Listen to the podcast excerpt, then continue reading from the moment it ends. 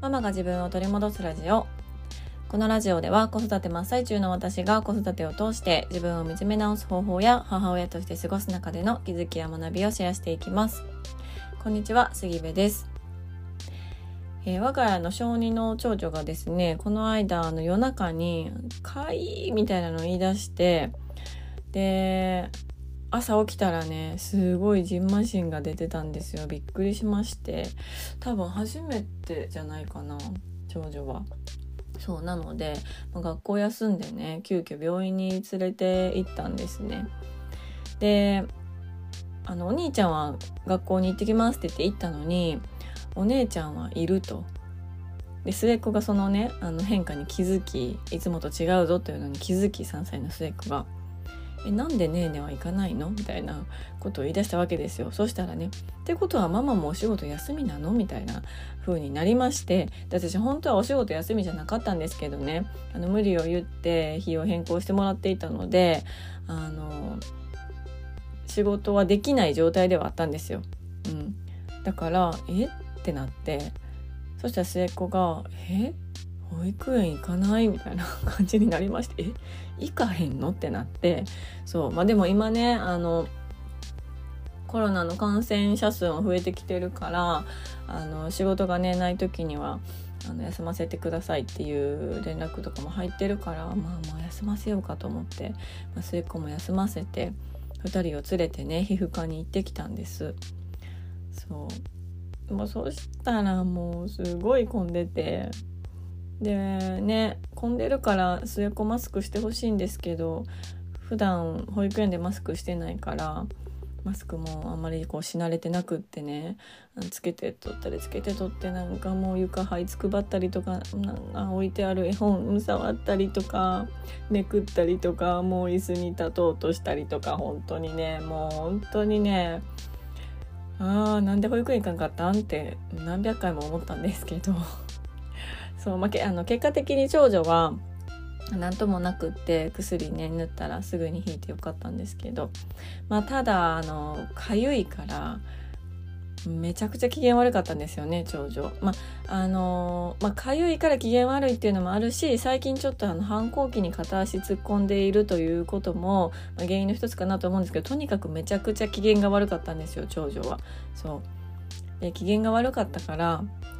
あの iPad をね持って行ってあのお絵かきでもしてもらおうかと思って持って行ってたんですねであの待ってる時に「まあまあ iPad 貸して」みたいな感じで すごいキレながら言われてあの iPad でね長女は絵を描いてたんですよ。そうでそしたらあの隣にあのすごくお上品なおばあ様がいらっしゃってでそのおばあ様がね娘に「あの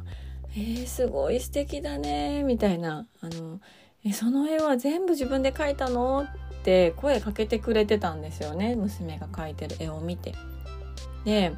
えー、すごいねって言ってくれてるんですけど長女はね一切そっちを見ずに黙々と絵を描いてるわけなんですよ返事もしない反応もしない挨拶もしないで私はね「まあ、ありがとうございます」みたいな「ね、あの嬉しいね」みたいな感じで必死にこうなんか「えありがとうございます」とか言って言ってたんですよ。そうであの、そのね方が娘に「何歳?」って聞かれたんですよね。で娘は聞こえてるのか聞こえてないのか3回ぐらい無視したんですよ。スルーしたんですね。そう。で私が「何歳?」って聞いてくれてるよって言ったらその方の方も見ずに一切見ずに手も止めずに「8歳」って言うんですよ。もう私ももうってなって。まあそんなことから今日のテーマなんですが今日のテーマは子供を弱い存在にしているのは大人というテーマでお話をしようと思います。でこれねあのそのおばあ様がねいろいろこう話しかけてくれたりとか何歳って聞いてくれたりとかした時にもう私本当にもう本当にすぐそこまでも8歳って言おうとしてたんですよね。なんですけどこれ私に聞かれてるんじゃないこの子に聞かれてるしかもこの子はもうねなんか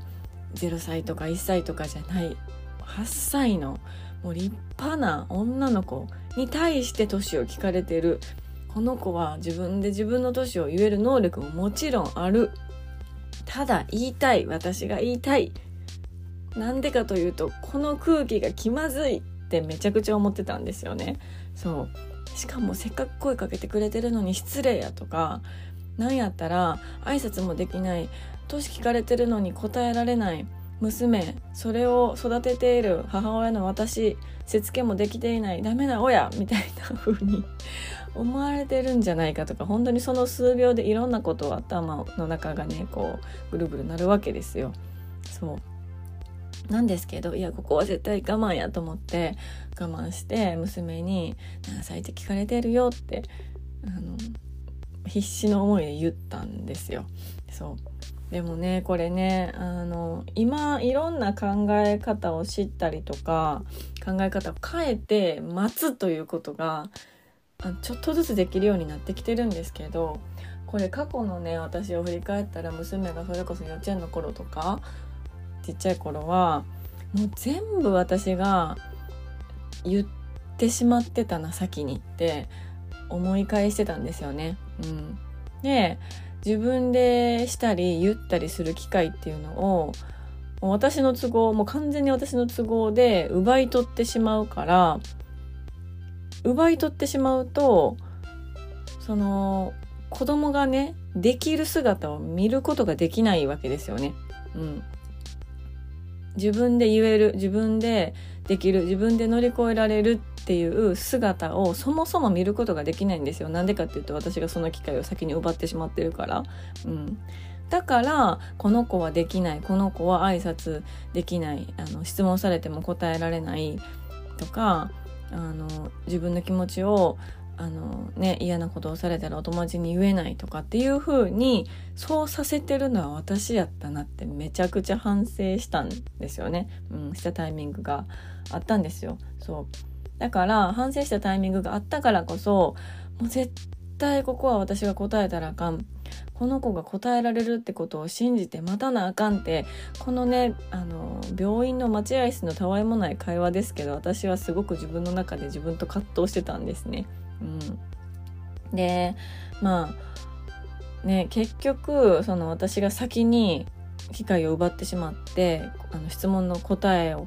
にこう答えてしまうっていうのは本当に私の大人の都合で私の問題だったんですよね。私が待てずに私がその空気感が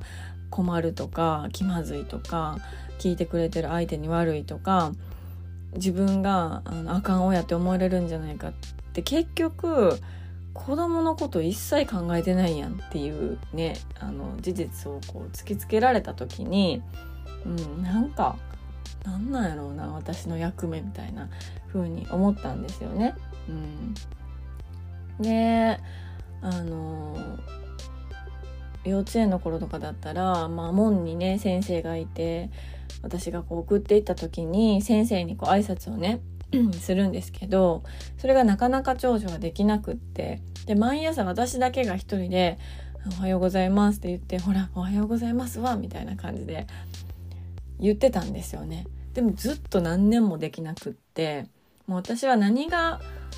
嫌って何ていうのかなもう、ね、あのその頃はね全然その分析できてませんでしたけどとにかくもうめちゃくちゃ苛立ってたんですよ挨拶しない娘に対して。うんでも今いろんなこと分析して分かるのはそれって結局子供のできないっていう挨拶ができないっていう結果を自分の親としての評価に完全にしてしまっていてだからその自分のね親としての評価を下げてくる子供の言動にめちゃくちゃ腹が立つわけなんですよ。うん。なんでこんなに頑張ってるのに挨拶できひんの？挨拶せんかったら私なんかちゃんと子育てしてないって思われるやんみたいなことを心の奥の奥の奥底では思ってたんだなって思ってたからその挨拶できない娘に対して無性に腹が立ってたんだなって思ったんですよね。うん、その奥の奥の奥底ではあの完璧でいないといけないとかちゃんとねしつけができている親でないといけないとかっていう風に自分で自分はすごく苦しめてたんだけどもそれにまだまだ全然気づいてなかったから結局表面的に出てくるのは娘のね挨拶ができないという行為に対してのイライラ、うん、だったんですよね。そうそう。なんか申し訳ないなと思って本当に。そう。だからもっともっと娘自身が自分で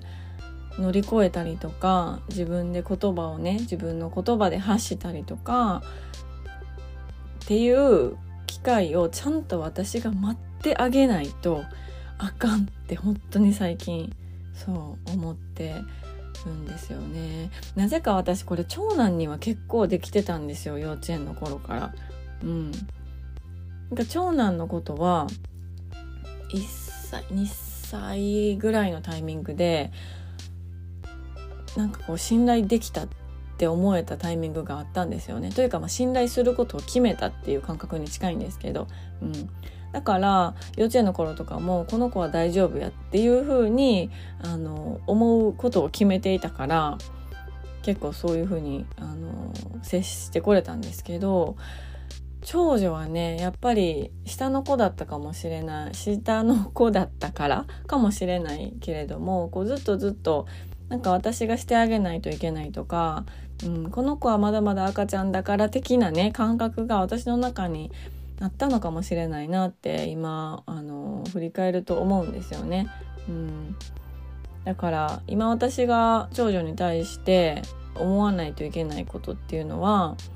あのもうこの子はできるって信じることを決めるということ。信じると決めるということ、